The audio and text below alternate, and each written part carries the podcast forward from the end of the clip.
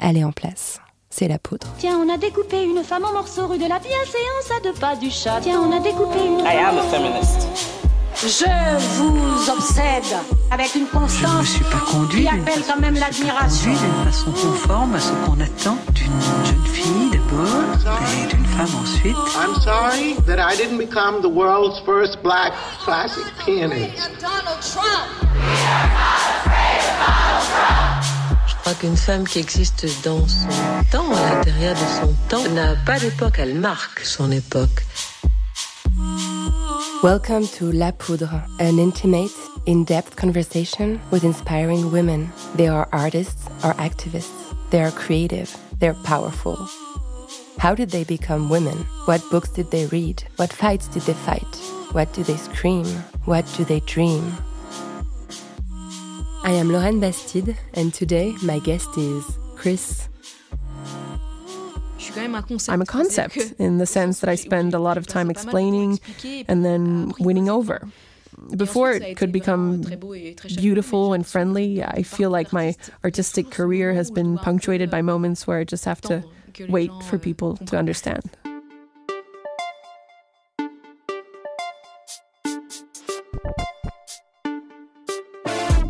I want to buck. I want to come. I want to get wet. I want to scream. I want to be naked. I want to have a boner. I want to ejaculate. I want to bite. I want to show my breasts on Instagram. I do not want to hide my dildo. I want to talk about clitoris over the dinner table. I want to desire, not wait to be desired first. I want you. So what? Qu'est-ce qu'une femme doit faire ici Para foliarse, para foliarse Qu'est-ce qu'une femme doit faire ici Para joderse, para joderse Est-ce qu'il faut payer With Chris, we talked about performance, control, and sex.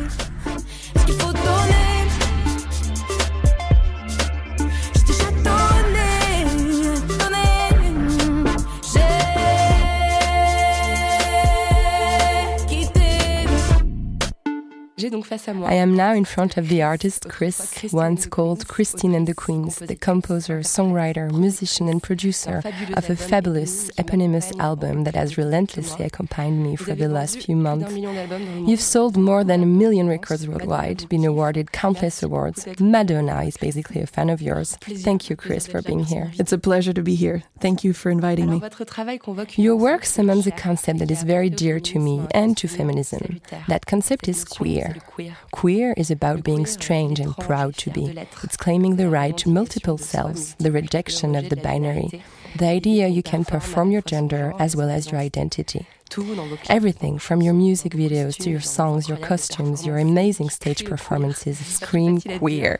It's not a very easy thing to say, and it's even more difficult thing to do. In 2014, you said, I'm worse than double. Does it still mean something to you? Yeah, I still relate to it. It- I was about to say that it brings st- structure to my life, but I could say that it deconstructs it just as well. Questioning who we are, our way to connect to each other, and the deconstruction of society's rather patriarchal standards is more likely to mark the beginning of a reflection rather than its ending. It's an evolving transformation. And I admit this questioning brings me great pleasure. I even find some erotical in it, reinventing this exploration. So, yeah, worse than double. Damn, I'd forgotten I ever said that, but I agree with myself, which is good enough, I guess. This sentence is very powerful, very true, very political, actually. Yeah, I agree. I'm gonna write it down and self quote myself. This could escalate quickly. I'm quoting myself past while perfectly agreeing with my inner self. That's very important. So, Chris is a character you've created, a phallic woman with bound breasts. Yeah. Christine was the character that gave you the audacity to perform on stage. I noticed you talk about Chris and Christine using the third person. Yes. In La Poudre, I usually summon the I. So, would you be okay with me talking to you as Héloïse, your real name? Sounds good to me since I will most probably be inhabited by Chris and Christine equally, so Worse than double. Worse than double, that's it. Never really sure. The new album. okay, I'm good with it. So you grew up in Nantes. What was it like to grow up in Nantes? Um, okay, let's be super precise. I grew up in Saint-Sébastien-sur-Loire, in Nantes' residential suburb. I say this because living in the suburbs changes your perception. You say stuff like, let's go to the city center. Downtown. In fact, I still say it, even in Paris. People find it charming. Shall we go to the city center? well, Parisians will be like, which center? We're already in the center already. well, it was nice, a very pleasant city to grow up in. It was culturally dynamic, allowing me to attend amazing plays and dance performances. I praise my family a lot because I feel very lucky to have been able to grow up in a house filled with great books and great films. My parents adore theater and literature, which is a true blessing. Being around great literature is the best. I read great novels at a very young age. I quickly developed very romantic mechanisms. At 10, I would write love letters talking about Rochester, pretending I was Jane Eyre. Not very helpful for my actual love life, but. Yeah, aiming for Jane Eyre at 10 isn't a very isn't a piece of cake, right? Yeah, it was too soon. too soon. I could have, though, resonated for someone, but it didn't. I can't remember ever being bored. I, I willingly left my home at 18 to study in Paris Paris because I couldn't wait to be independent, but I never suffered from growing up in Nantes. It was a charming city. I speak of it as if it were a small village, but it's not. Nantes is a big city. Were both of your parents professors?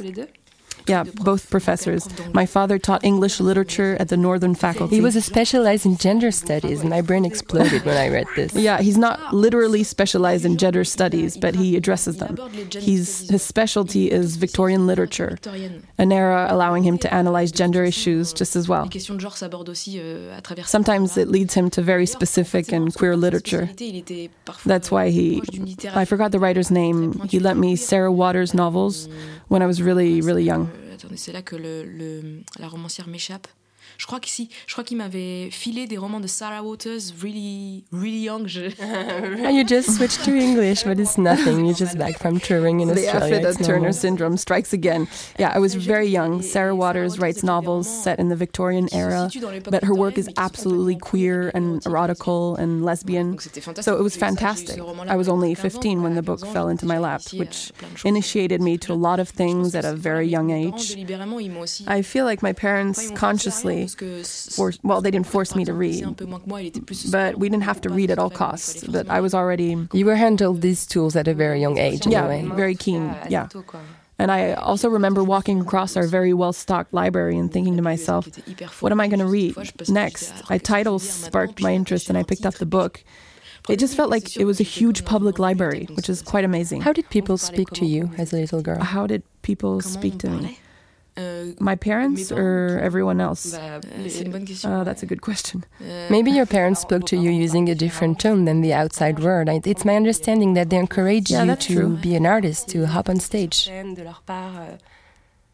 Yes, absolutely. When I started playing music, I think I was the only one surprised by it. My parents were simply happy. I felt like they had always seen this in me, perhaps way before I did. They were almost less afraid than I was when I chose this path. It's the exact opposite of a traditional rock and roll storytelling. The kid who turns his back on crying parents. Yeah, in full rebellion. My son is an artist. well, for me, it was quite the opposite. I also remember being, well, I didn't hate being a child, but I remember feeling too old regularly. I spoke earlier about the love letter when I was 10 that no one was ever there to receive. That's the kind of stuff that made me feel old. Like an old lady cells in a little girl's body. Yeah, this might be a slightly pretentious thing to say, but really, the older I get, I'm now in my 30s, the more I tell myself, well, that's it. I'm finally starting to match my inner self. I certainly feel like I've grown. I sure hope I did, but I remember sliding very often in old lady melancholy during my childhood. That's interesting. so the discrepancy between the tone on which people would talk to me and how I felt inside often made me feel very frustrated. I wouldn't understand why anyone would speak to me as if I were a child. You'll understand this later. I was like, well, no, I want to know now. I read Jane Eyre. I'm ready. Yeah, exactly. Listen, guys, I read Wuthering Heights. I'm goddamn ready. I've seen everything. I've seen everything. The flesh is sad. I've read all the books. Yeah, gloomy stuff.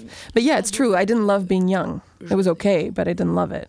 The older I get, the better it gets. I always knew that I'd love to get old anyways, so Actually, I'm really excited about the idea of turning 40. Only 10 years to go. We'll talk about it again by then. Maybe I'm acting smart now and I'll end up taking it all back. Maybe not. Yeah, maybe not. And your mother, what kind of woman was she? Euh, c'était quel genre de femme euh, Très my mother, uh, she was a very arty, whimsical woman. She was a, a French teacher who also teaches Latin and sometimes drama in middle school. She had parts in plays as an amateur actress. She, she sings. Younger, she did a lot of uh, ballet. She's someone nourished by art who loves feeding it to others too de ça. Et, je, et, je, et c'est quelqu'un aussi qui est très libre. Enfin, and she's also a very free-minded person. And if my mother wanted to dance on the street because she likes the song playing in a random car passing by, she'll dance on the street. and I remember feeling embarrassed by her as a teenager. I'd be asking myself, euh, why is she so free? But deep inside, I, I think I loved it. Pourquoi est-ce qu'elle est aussi euh, libre Mais en fait, au fond, je crois que j'adorais ça. Mais c'est juste. It just bumped into my own inhibitions. But I've always respected that aspect of her personality. She's someone who tried her best to be powerful and independent at times when it was not an easy thing to do. And I felt like uh, I've constructed my independence using her as a guideline. And I did it with great ease because she carried me through it where she was coming from, being a free person wasn't an easy thing to achieve. My mother is a working man's daughter, my father, the son of a farmer.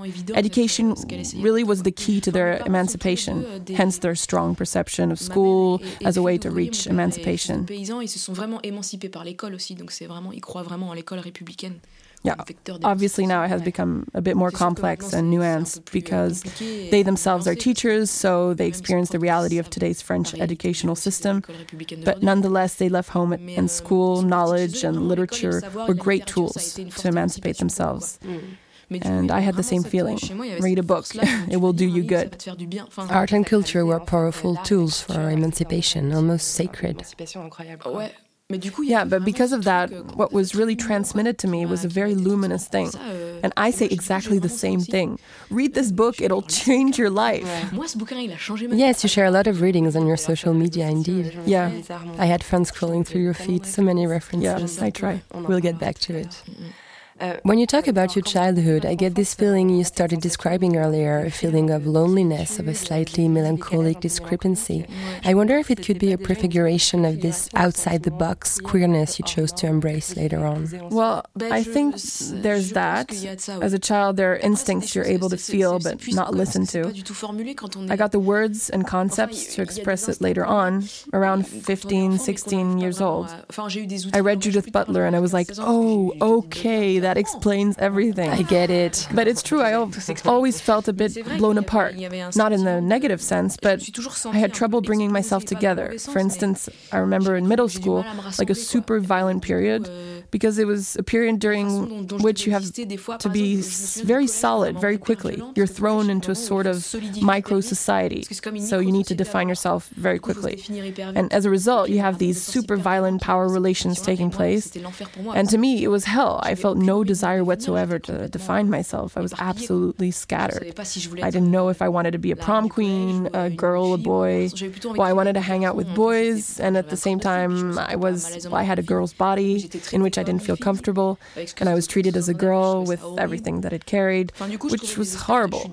I ended up hanging out with the little guys from the drama class, we were like five, didn't have much friends. We read books and wrote plays for each other, and that's it. That's how we escaped. Yeah, theater, the stage, it all quickly became a loophole. Yeah, and I told myself, great, I will play the cherub in whoever's play. As the cherub was, I would only pick characters who were on hold, unclear. Kind of neutral. Angel's gender is an absolute mystery. Yeah, that's it. Or the Shakespearean fool, so.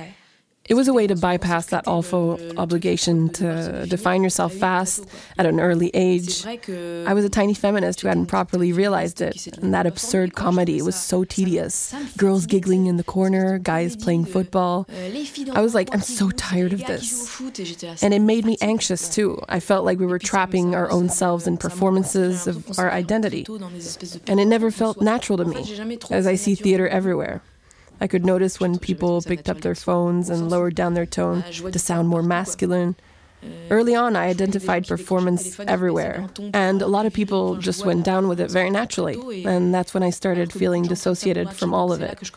And therefore, ended up telling myself, I'm going to use drama class to express myself. No wonder your first reading of Butler felt so groundbreaking. And she also does write about performance. Yeah, totally. But it's also the beginning of a more serious, more profound, and very political reflection on women's place in society society, how they are taught very early to act a certain way, to avoid taking up too much space, stuff that still exists, but at least now it's way more discussed. Very simple concepts like manspreading, mansplaining, all the mans something. These words are very useful. I use them all the time, although they're caricatured because of their obviousness. This yeah. occupation of space by speech, by body language, it's obvious. Yeah. We experience it all the time. I've always profoundly envied it. I never wanted to become a man, but I've always secretly envied men for all that space I wanted for myself. Occupy space. Yeah, and also to grab that freedom I felt I never had. The freedom to arrive naked, not ready, disheveled, tired, anything you want, basically. A woman had to be a sort of construction which immediately appeared very, very tiring to me.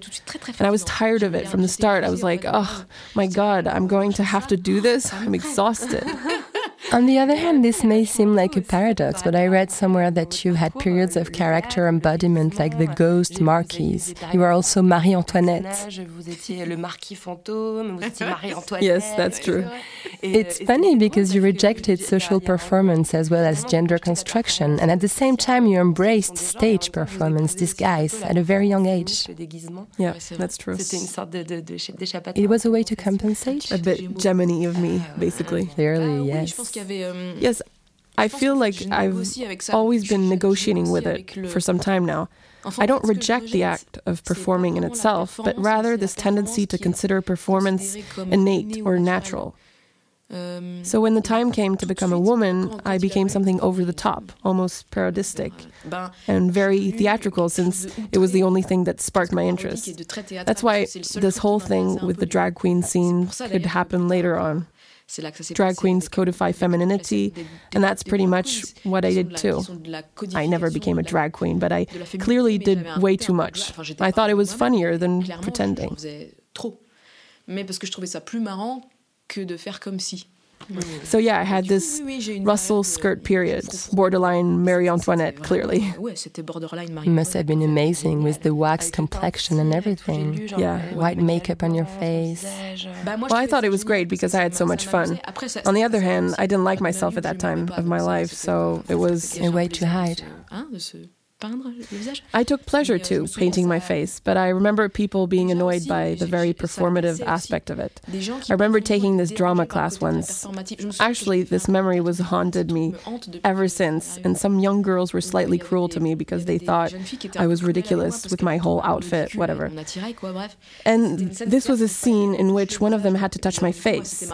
This was dreadful to me because I was completely covered in makeup, and that girl consciously touched my face in a very rough rough way, then looked at the tips of her fingers when, with an expression of disgust, like, you know, she wiped her fingers, like. Wow, that kind of stuff leaves a mark on you.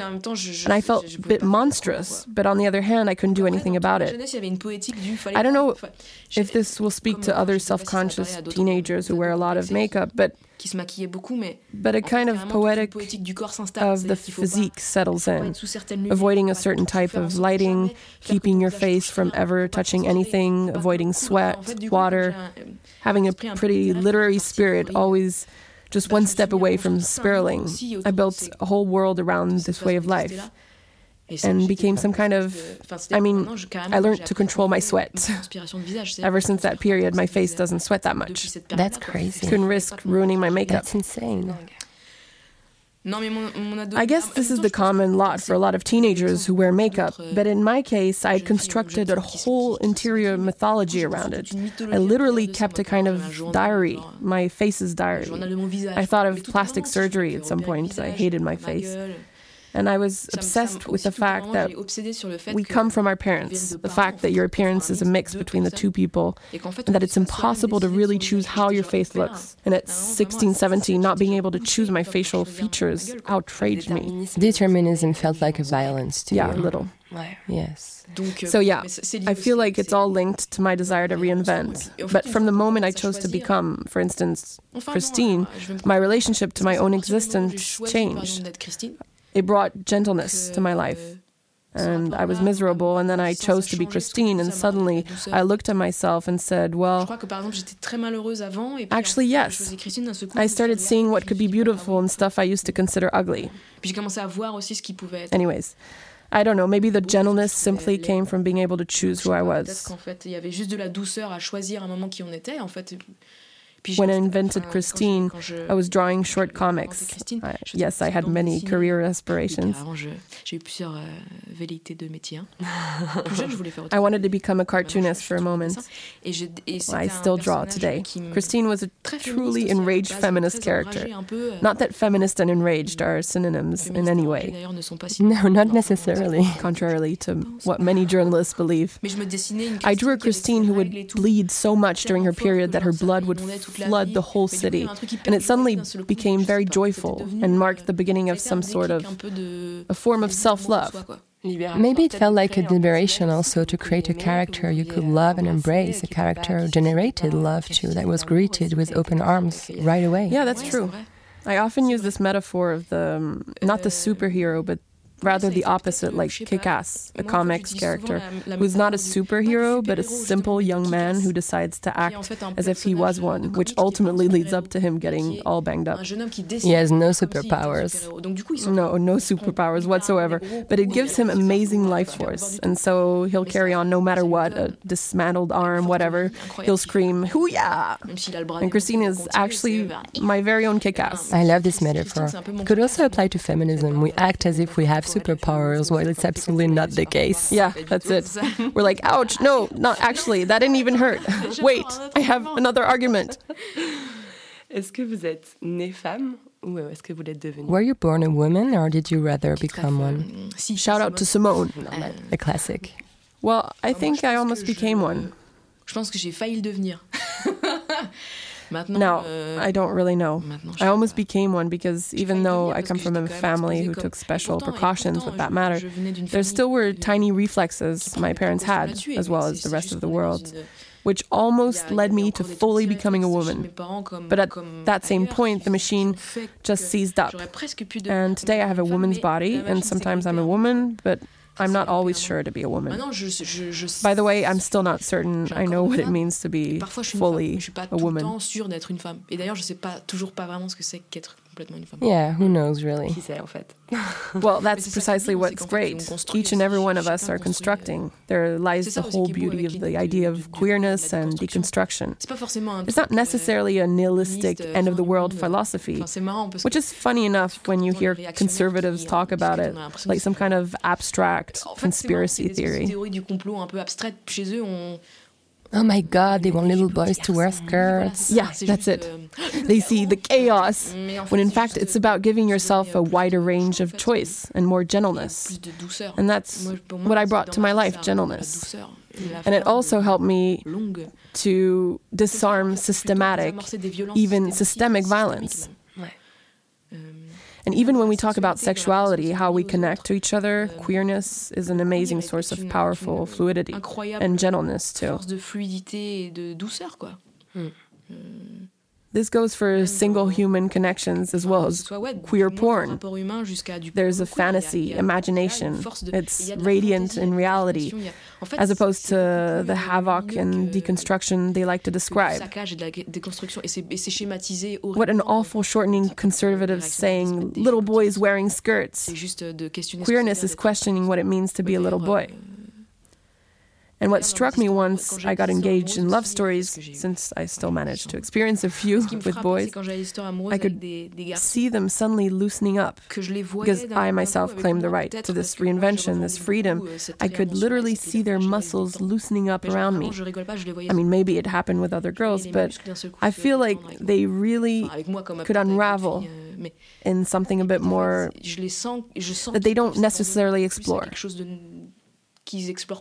Like a permission to slide towards the femininity, basically. Yeah, and it's a very beautiful thing.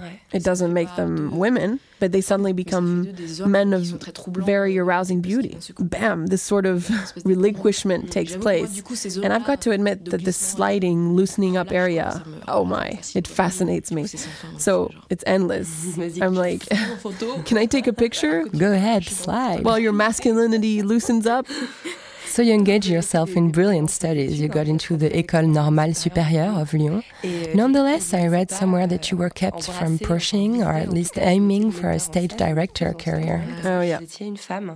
Because you were a woman. And it's funny because when I came across this information, it reminded me of the whole controversy surrounding your latest album. People questioned the fact that you did everything yourself, writing, producing. I feel like it's the same story. You're not allowed to be the creator. Yeah, history repeats repeats itself, right? Euh, yeah, unfortunately. It's true that when the controversies surrounding my second album unfurled, I felt briefly worn out. It didn't last long, perhaps two days. Well, yeah. I told myself, ugh, that again. There's still a long way to go. Yeah. A long way to go, yes. Well, it's true that my first painful, significant misogynist experience happened during my drama studies. I immediately identified it as sexism because it was obvious, but I think that in most cases, women are not able to express in that way, which makes it even harder.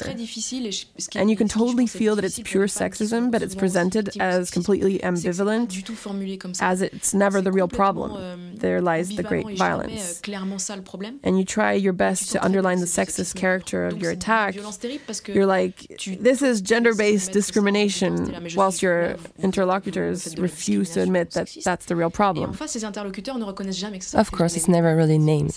Yeah, and that's the most difficult part of it. Being a victim of sexism has happened to me and it will happen to me again. But watching the sexist nature of the attacks being totally bypassed was harsh.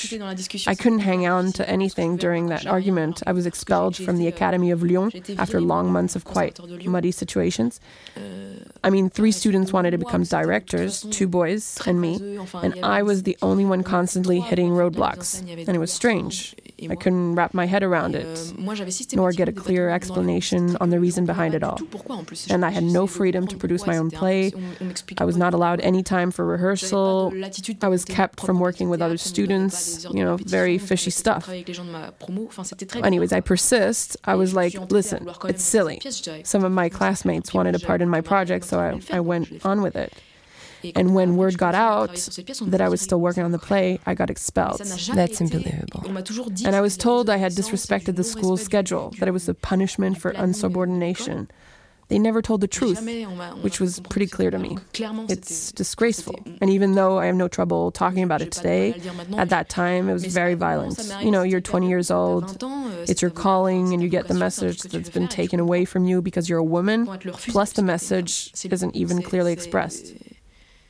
Et en plus, effectivement, c'est même pas clair. And maybe perhaps at that time you lacked theoretical knowledge to argue. Yeah, absolutely. That conscience, no matter how much you had already read, the conscience that it's something that systematically happens, that obstacles women constantly face. And when you're dragged in front of a disciplinary board, you have no weapons, no single idea of how to diffuse it at all. You're facing your hierarchical superiors, an educational team. It's basically hell. I remember my mom coming to support me and be talked to in an extremely violent violent way, obviously. It was a nightmare. And it really knocked me down, this feeling of being completely unarmed. It took me some time to get over it. And music did save me. But when I started in the industry, I wasn't aggressive or anything, but I, I kept telling myself, never again, never, ever, ever. J'étais pas agressive, hein, mais je me suis dit plus jamais. You were prepared to confront yeah, that type never of again. I will never let it happen to me ever again. Euh, plus jamais je laisserai ça. Hardships make you stronger. Yeah, it hardens and also brings me some sort of. I'm not an aggressive person or a bossy one. I blush a lot. I'm shy. The whole thing. But I never compromised on that type of thing ever again. And I found myself in situations where, as a young singer songwriter, I would record in a studio with a sound engineer who plugged three cables and then asked me for editing points meaning writing points. And this is where we are at today. But because what happened to me at drama school was so harsh, I never let go of anything anymore. And I often discuss it with guys, but they can't acknowledge it because you have to experience sexism firsthand to realize the violence of it all. It's the same for street harassment. You've got to experience it to understand it. And they were like, yeah, okay, that was harsh, but you'll get over it. You're a musician now. And I was like, no, you don't even realize the violence of it all. Nobody ever interfered with your business simply because of your gender. It's invisible as long as you're not the victim of sexism. Patriarchy is really well built. Yeah, that's it. So, yeah, when the whole controversy surrounding my second album bursted, it made me smile a little because the first time I released my album, nobody asked me a single question on its musical production or its writing. It was completely evaporated. And when the subject is being brought up, it's only to accuse me of not writing anything by myself. And the whole logic, samples, polemic made me laugh because guys like Pharrell don't get that kind of comment. Every artist does it. Um, I ended up discussing with the guy who did the whole video on the subject, and after he wrote me an apology on Instagram, and he was like, I'm sorry, this took huge proportions, I didn't mean it that way. And I replied, Well, maybe next time you should try to take in the context and think about your jokes too. And I think you unconsciously did this to question my authorship, and that's a shame because there are other artists who, you know. Well, anyways, I started discussing it with him, and the dude ended up inviting me to have a coffee with him. I was like, come on. Stop it. It's crazy. That's incredible. Dudes just don't think. Not always, clearly. well, neither does some girls, but let's not get into that. Absolutely. But it was quite comical to say the least. I didn't want to make a fuss about it, but still, anyways. I've always been asked oui, if I really wrote my songs. on me demande encore si j'écris mes chansons, même, même au-delà de cette, cette, cette, cette sombre affaire. There's a tendency to perceive women as necessarily performers or muses. Yes, I recently read Joni Mitchell's biography in the plane, and Joni Mitchell is an amazing writer and poet who spent her whole life watching men to try to take credit for her accomplishments. Even her lovers, her sound engineers. And I think she's the one who said, A single man stands in the room, and suddenly my whole authorship becomes questionable. It made me less alone reading this. There are always artists who try to negotiate. Well, I believe women artists are tiring having to work around this constantly. And I'm thinking of artists like Grimes, who is a songwriter, producer, who only works from her home studio and she built it for herself. And it made me realize that lengths we go to simply assert our credibility as producers, as opposed to Kanye West, who just walks into a studio, says this, this, and that, who is supported by armies of beat makers, but still is considered a genius. And us women, we can produce everything as long as we didn't mix it ourselves. Someone's always going to question our authorship and it gets really tiring. Et nous, euh, même si on a tout produit, si on n'a pas mixé, euh, pas sûr qu'on ait tout fait. Donc c'est vrai que c'est un peu crevant, quoi. Mmh, ouais. So you better love having bags under your eyes. Ça tombe bien, j'aime bien. Which is good. I like bags under my eyes, but yeah, it's really tiring. C'est really tiring. It's a mental load. Yeah, a true mental load. And if you're unable to handle your personal life the right way, you become completely deranged, if you see what I mean. Completely. Pardon, je tutoie. Pas de souci. The time has come to talk about the birth of Christine and the Queens. You spoke a lot about it already. I think you are fed up of being asked, but where are the Queens? Where are they? I'm like, so I'm going to give a swift account of it so you can avoid having to do it. I'm seizing the opportunity to eat a chouquette. Go ahead. So you were depressed by your heartbreak. You left Lyon for London, wandered in the night, ended up in a club where you met a drag queen trio who immediately took you under its wing and convinced you that you belonged on a scene. This story you have I've told it so many times during interviews that some journalists went looking for the queens in London to interview them. Yeah, inevitably, yes. I personally picture this story as a parable. I feel like your encounter with the queens is in fact your encounter with the queer. Yeah, that's it somehow. it's even a very novelistic way to recount that moment when I realized queerness was going to save me, that I was going to use those self emancipating aesthetics, extremely stylized self reinvention tools, not by becoming a drag queen myself, but by channeling its idea. D'émancipation de soi, de réinvention de soi, qui sont très stylisées qui sont très évidentes. Some overwhelmingly beautiful philosophies are brought to the scene by many different queer movements, from voguing to drag performances. And there's an idea of empowerment behind it all, like this marvelous sentence from the Vogue scene You own everything again. Now, that's something I could use as a young girl. My journey was obviously a lot different than euh, anything those performers had experienced, but their philosophy saved me, the young girl I was.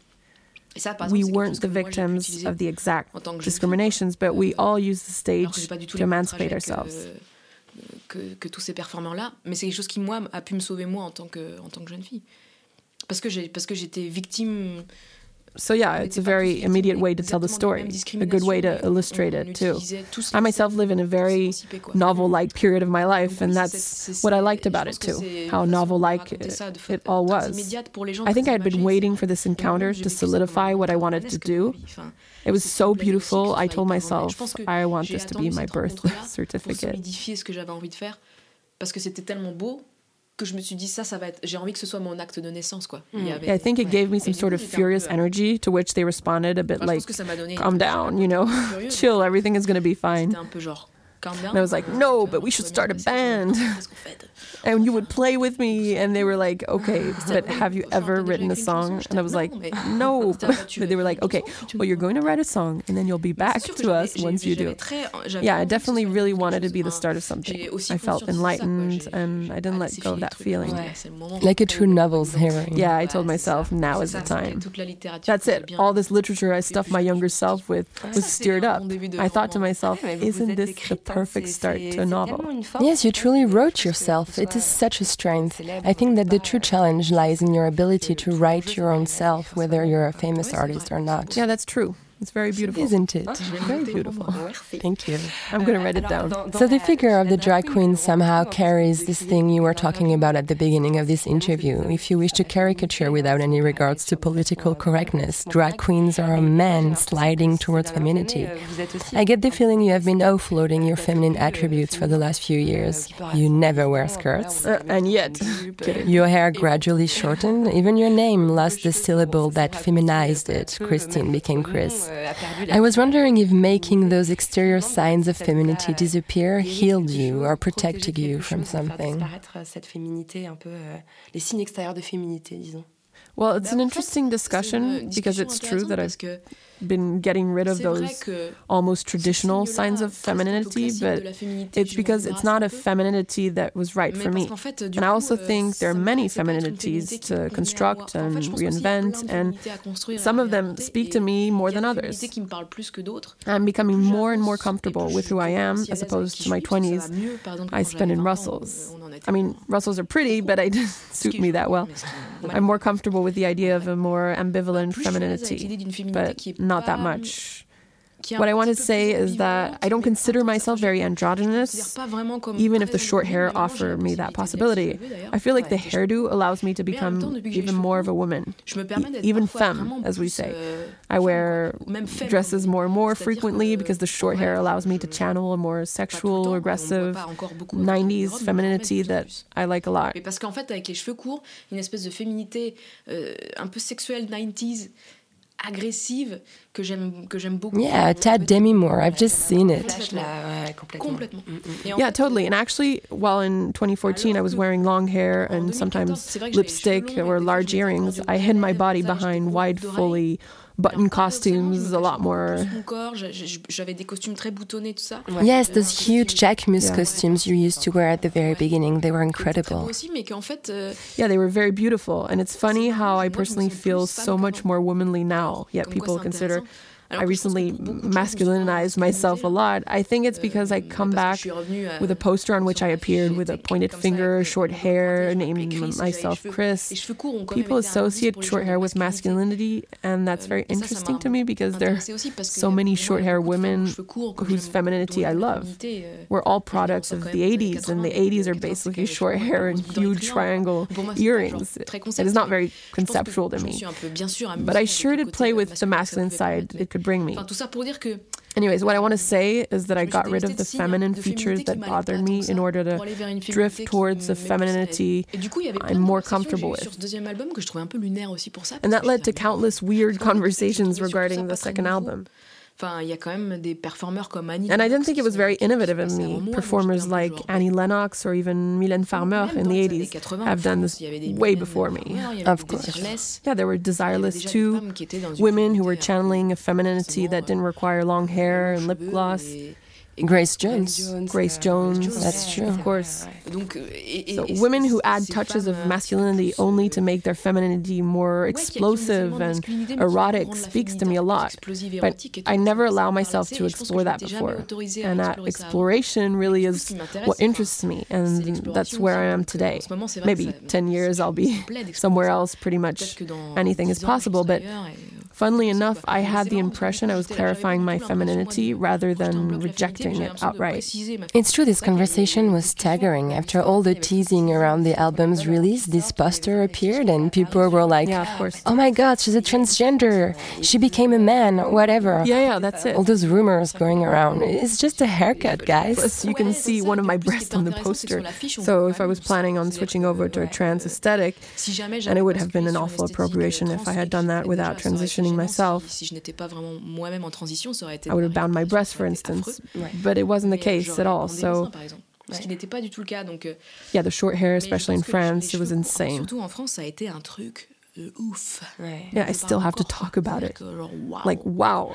Euh, Even my family, it's crazy how it was such a strong symbol to them. The older members were like, You're going to a live TV interview with this haircut? What are we going to say to our friends? And I was like, What do you mean? What are you going to say to your friends? That's funny. There's nothing to explain. It's just I cut my bloody hair. But I learned a bittersweet lesson with all this. It was kind of okay for me to talk about queerness as long as I had the long hair and the earrings. But on the other hand, it's because somehow I toned down the message. This speaks to me a lot. Yeah, it was a bit like, yeah, she's such a cutie pie, queerness, what? And once I cut my hair, all of a sudden it became visually more ambiguous, and bam, everything was heard properly. People seemed surprised, like they were just discovering the message. And that was the point of the second album the first one was magnificently massive and how it was welcomed, its success. And honestly, it was an anomaly because the album wasn't seized for French radio at all. I mean, the sound wasn't French. Anyways, it was a crazy destiny. For the second album, I wanted to be more specific to say, okay, are you sure we've met? Just to be sure, here I am. So it was a slightly defiant gesture, but a very joyful one. I enjoyed writing this album a lot, and it was the complete opposite of something aggressive. It was very hedonistic. I thought of Prince a lot of something slightly sexually aggressive, but that's where orgasmic joy comes from, and had to go through self assertion. I love this idea. Are you sure you've heard what I said? Well, it speaks to me a lot. You know, as a white blonde woman, I'm allowed to carry on the most radical speech, whereas my black, short haired friends saying the exact same thing. Yeah, that's interesting. She'll be, she'll be put in her place. Yeah, that's it. Real quick, yeah. That's very interesting. You're basically a Trojan horse. Yeah, totally. Even if this expression is a bit. Uh, yeah, a I mean, I really want to blow up everything. Anyways, I get it. You've talked about the first album, dazzling success. It was mind blowing. Your first EP, titled Miséricorde, gets released in 2011, and you instantly get awards the Printemps de Bourges, the Francofolies.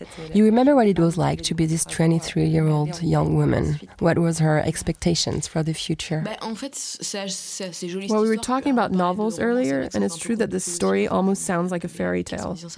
I may be overdoing it by saying that, but is not that far from reality. It was very beautiful euh, because I had written songs right after my trip to London, and my friends from drama suggested that I upload them on internet. There was still MySpace at the time. Ah, oh, MySpace. What's up, young people? I'm old. Euh, and I got spotted to play opening acts quite fast indeed. Euh, I quickly started playing on stages, being surrounded by people from the industry. It all went really fast, but at the same time, I didn't skyrocket in like one year. It took me three years to release my first album. Plus, Chaleur Humaine didn't make that much noise when it got out. I toured and toured a lot, and suddenly, bang, it was a, a long rise. Very, very absorbing too. Euh, and funny thing, I was told off at first on stuff that ended up becoming my signature. Like what, for instance? Well, my dancing, for example. Really? I remember channeling a way freakier aesthetic when I opened shows in 2012. I would arrive on stage with freaky costumes, deer horns, the whole thing. I didn't play any instruments. I was completely into dancing, which in France was considered weird. And I remember euh, professionals from the industry, even technicians, would allow themselves to come up to me and say, Why do you dance like that? Do you really think people want to see you dance? and I just got out from a sexist situation, so it seemed derisory in comparison, but. We want to hear you, but not look at you, basically. Yeah, and perhaps my dancing didn't fit into the male gaze. I wasn't there to arouse them, I was there to liberate myself. My movements were not necessarily sexy, not, not necessarily cute, you know. Mm. Some guys were like slightly annoyed by that fact. They were like, who does she think she is? First, she's weird. Second, she enjoys being weird. And then on top of it all, she doesn't give a shit. It's funny to think it ended up euh, completely switching up and that dance became something that defines me entirely. At least for a lot of people, it does. And for me, too, actually.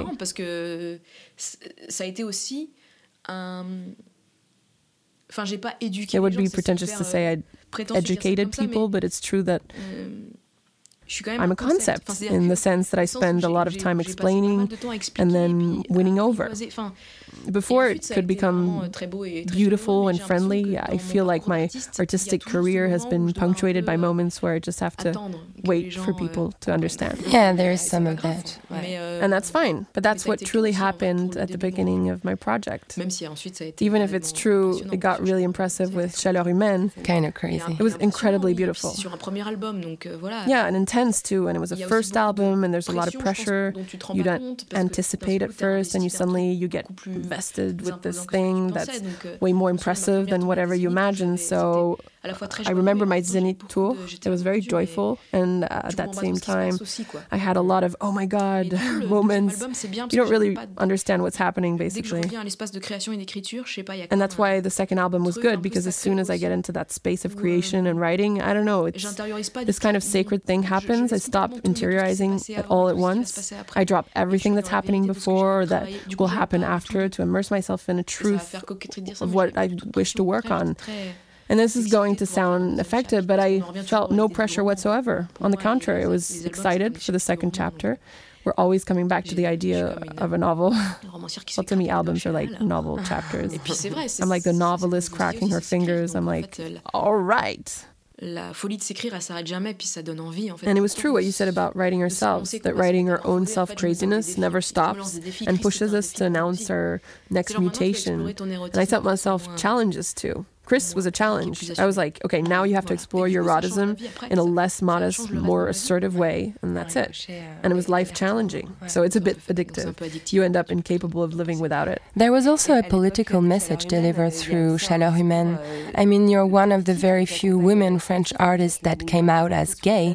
It's no secret that it's complicated to voice such issues in France where homophobia is violent. I'm thinking of this whole movement against gay marriage, which started at the same period by the way. Yeah, it was exactly the same period. So hats off for doing it at that time. Thank you. That's nice. Do you still want to carry this political message? Yeah, well, to be true, I, I don't know if it really carries it, but I want to talk about it. I want visibility, I want to formulate, but that's what's ambivalent about it. And the proof that we still haven't reached the point where it can lead to a relaxed conversation if I start talking about my pansexuality, well, for starters, half of French journalists have asked me if I invented the word. Okay. So it's a bit worrying. I was like, no, don't worry. That has been theorized before me.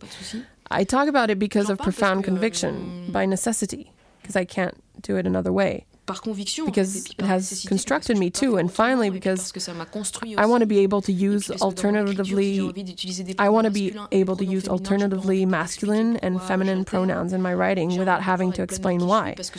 I want to be myself fully because euh, this was born from the desire to stop apologizing. And starting from there, no more detours. Euh, but what's very insidious and paradoxical is the fact that because I was one of the rare French artists to talk about it without fear, even with joy. And the more I theorized it, the more I fed it. And indeed, it ended up imprisoning me. And it became the only topic of discussion. And I was like, I'm still a composer, songwriter, player who just released an album that's right on the table in front of you. Anyways, I have discovered that talking about music during interviews organized for a promotional tour is very rare. I checked other people's interviews just to be sure.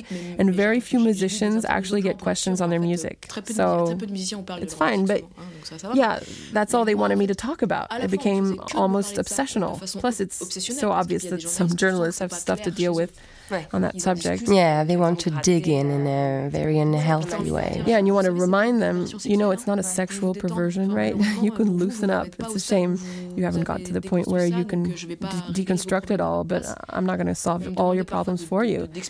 And I've been asked to explain what queerness was. I mean, it's 2019, goddammit. As a journalist, you should consider reading two or three books. Or maybe you can Google it. or Google if you want to make it quick, yeah. So I was constantly constantly brought back to the subject and being asked right after, aren't you fed up about being the poster girl?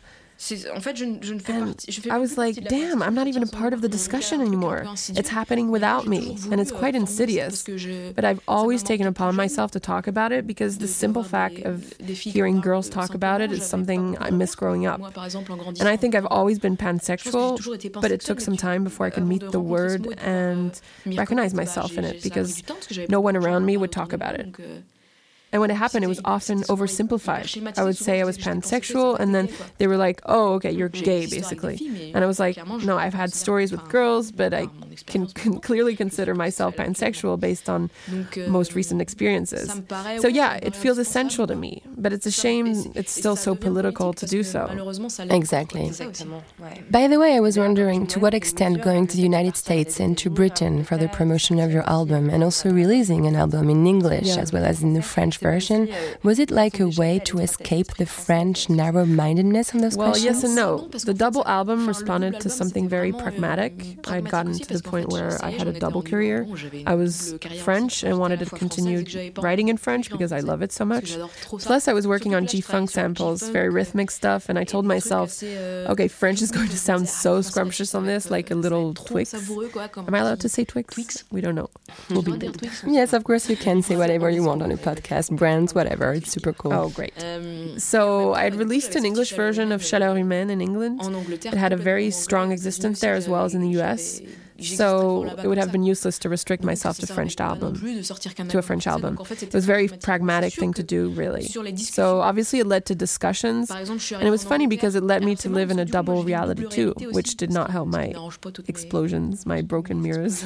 Worse than double, again and again. That's it. So it's true that especially on this album, Chris, discussions grew tense in France. They had a tendency to brutally escalate, no matter how relaxed I was during interviews.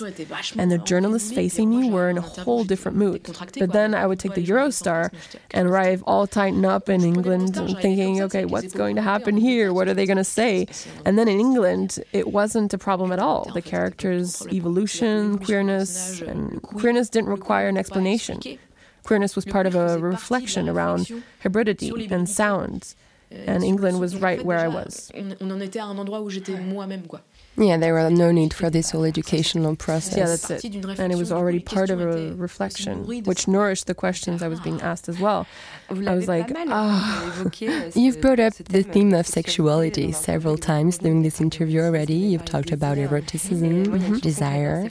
And there's this song I love called Follarse, yeah. in which you claim an intense sexual desire. It's reflected on your video clips as well. Like the first one you released, it channels this bondage, SM fantasy.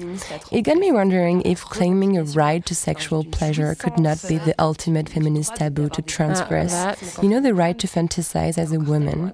We still have so much to conquer on that matter. Yeah, it's exactly that. And every time I produce an album, I feel like there's constant element of fear. I know it's going to be complicated, but I'm going to transgress something and it's not going to be easy to do so. But that's also why I want to do it so bad. And with the second album, I remember being in a full awareness of this fact. And I told myself I want to make a very horny woman's album because I realized how disturbing it still was, whether in my personal life or any other woman's life. I have been told in my own sexual life, oh, so you like that, huh? Which I thought was very interesting. I was like, what do you mean I'm like that? Euh, Did you expect expect me to crawl under the sheets and apologize for desiring you. So it's very interesting.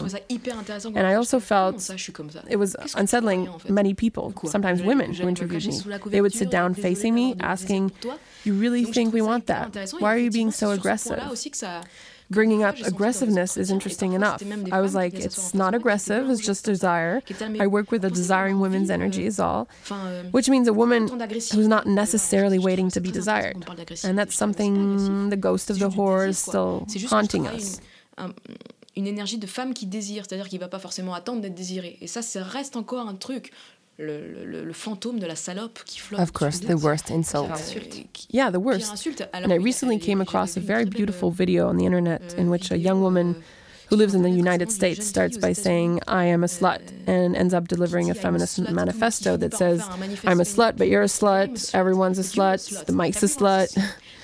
And I thought it was very beautiful because it turned inside out this very patriarchal stigma of women having to wait to be desired, women whose sexual energy always depends on another energy, most of the time. masculine. It's so narrow minded. Even in my younger years, I remember being I remember being struck by discussions with young girls, friends of mine who were 15 years old and had never masturbated.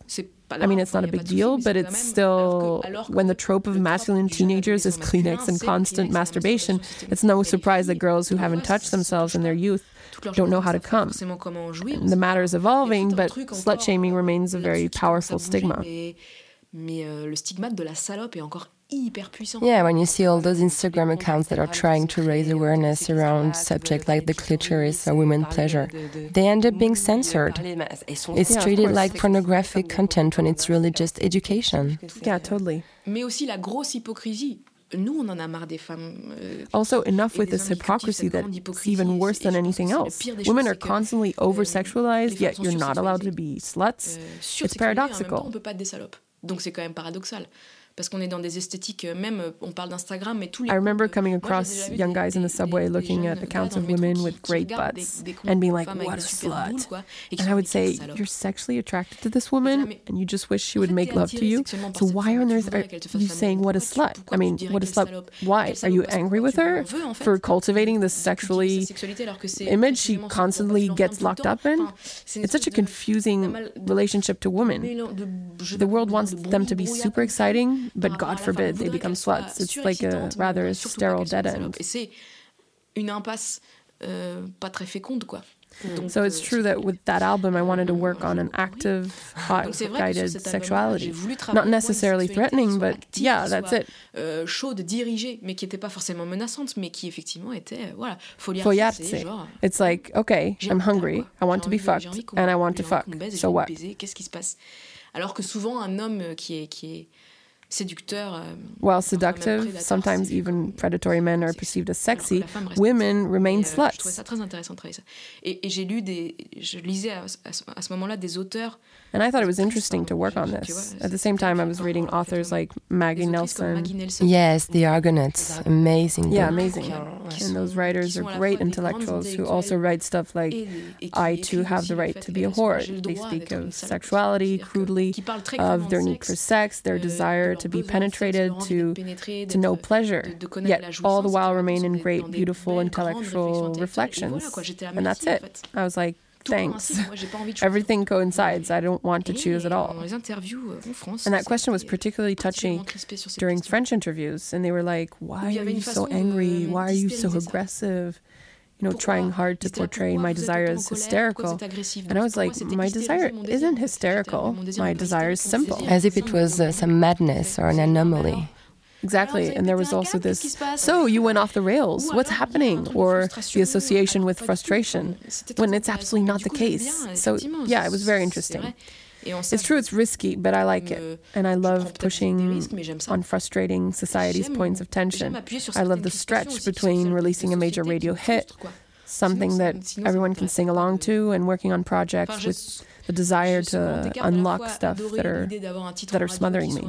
un hit, quoi, qui soit un truc que tout le monde puisse chanter. Et en même temps, je fais ce projet aussi parce que j'en ai besoin moi pour euh, pour essayer de déverrouiller des choses qui me qui m'étouffent un peu, quoi. Donc ouais. This stretch you're talking about really is a true achievement. Well, thank you. That's nice. Vous avez fait un petit lapsus euh, sur la fécondité, c'est intéressant parce que It's time for La Poudre ritual questions. How do you get along with your uterus? we euh, converse quite a lot. our relationship is getting better and better, but it has been a long process. Euh, and I love my female body, but it made me suffer too. Euh, However, I've got to admit, euh, this is now coming to me spontaneously because we're talking about the uterus, but the question of fertility, maternity, and everything is something that doesn't preoccupy me or appeal to me either. j'en parle spontanément parce qu'on parle d'utérus, mais la question and the more de la maternité, I come close to this canonical age where the quote unquote biological clock starts ticking, the more I get question on the fact that I don't necessarily want to become a mother. I have to justify myself more and more. And inevitably, it leads me to question myself on my relationship with my own uterus. The doubts are interiorized. tu intériorises les doutes, quoi. And being repeatedly asked, you'll eventually end up wanting kids, right?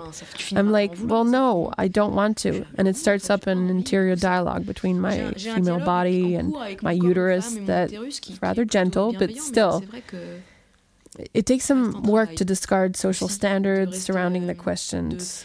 And I wish I could have a bias free conversation with my uterus, but it's not completely possible for me just yet. It's an ongoing work.